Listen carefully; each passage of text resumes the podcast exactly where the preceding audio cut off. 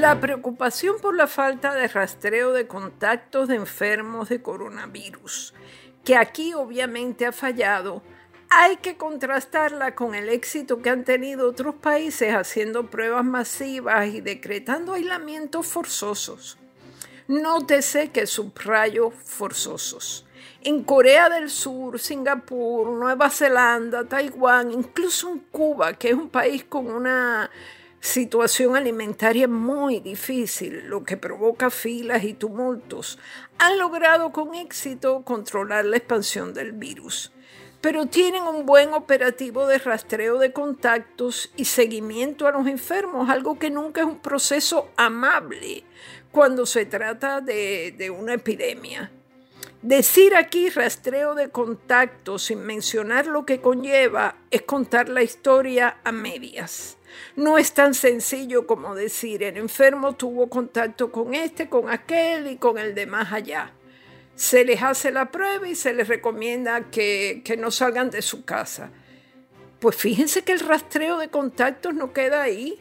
En Corea del Sur, además de obligar al aislamiento total del enfermo, aunque esté asintomático, mandan mensajes de texto a los celulares de los vecinos informándoles la ubicación del caso. Han surgido críticas por esa estrategia.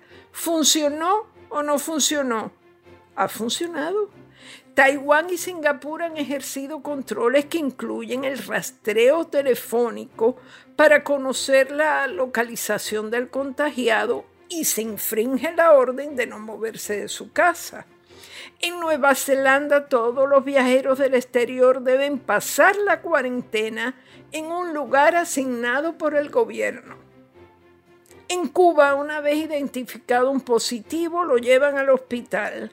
De inmediato aíslan al núcleo familiar completo en unos albergues preparados para ese fin. El ciudadano cuya prueba da positivo se entera cuando la ambulancia llega a la puerta de su casa, la mayoría de las veces acompañada de una patrulla policíaca por si el enfermo o sus contactos se resisten a dejar el barrio. Las pruebas rápidas aquí deberían hacerlas en farmacias y supermercados de manera aleatoria y sorpresiva. Igual que nos toman la temperatura en la puerta, que se hagan pruebas sin previo aviso. El que no esté dispuesto, que no entre. Ya una vez se detecta un positivo, se aísla por completo, quiera o no quiera. Pero ¿Cuántos aquí no pondrían el grito en el cielo si se fuerza al ciudadano a internarse?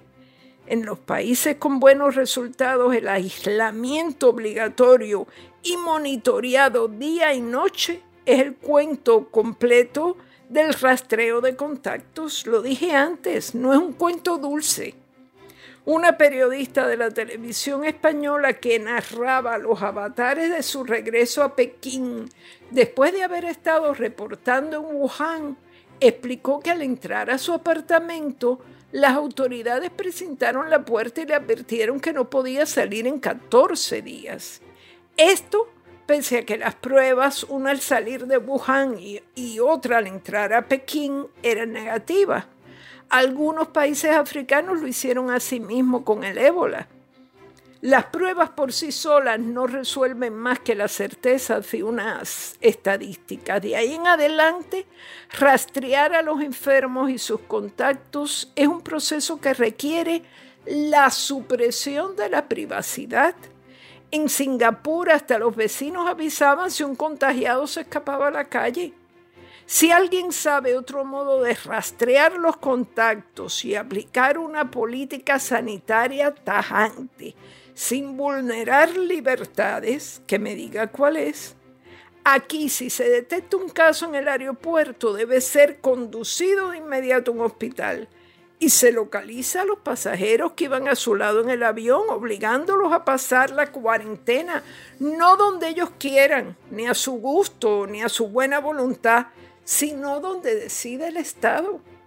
Esa es la verdadera cara del rastreo y del éxito contra una pandemia. Esto ha sido Maldita Montero. Hasta la próxima semana.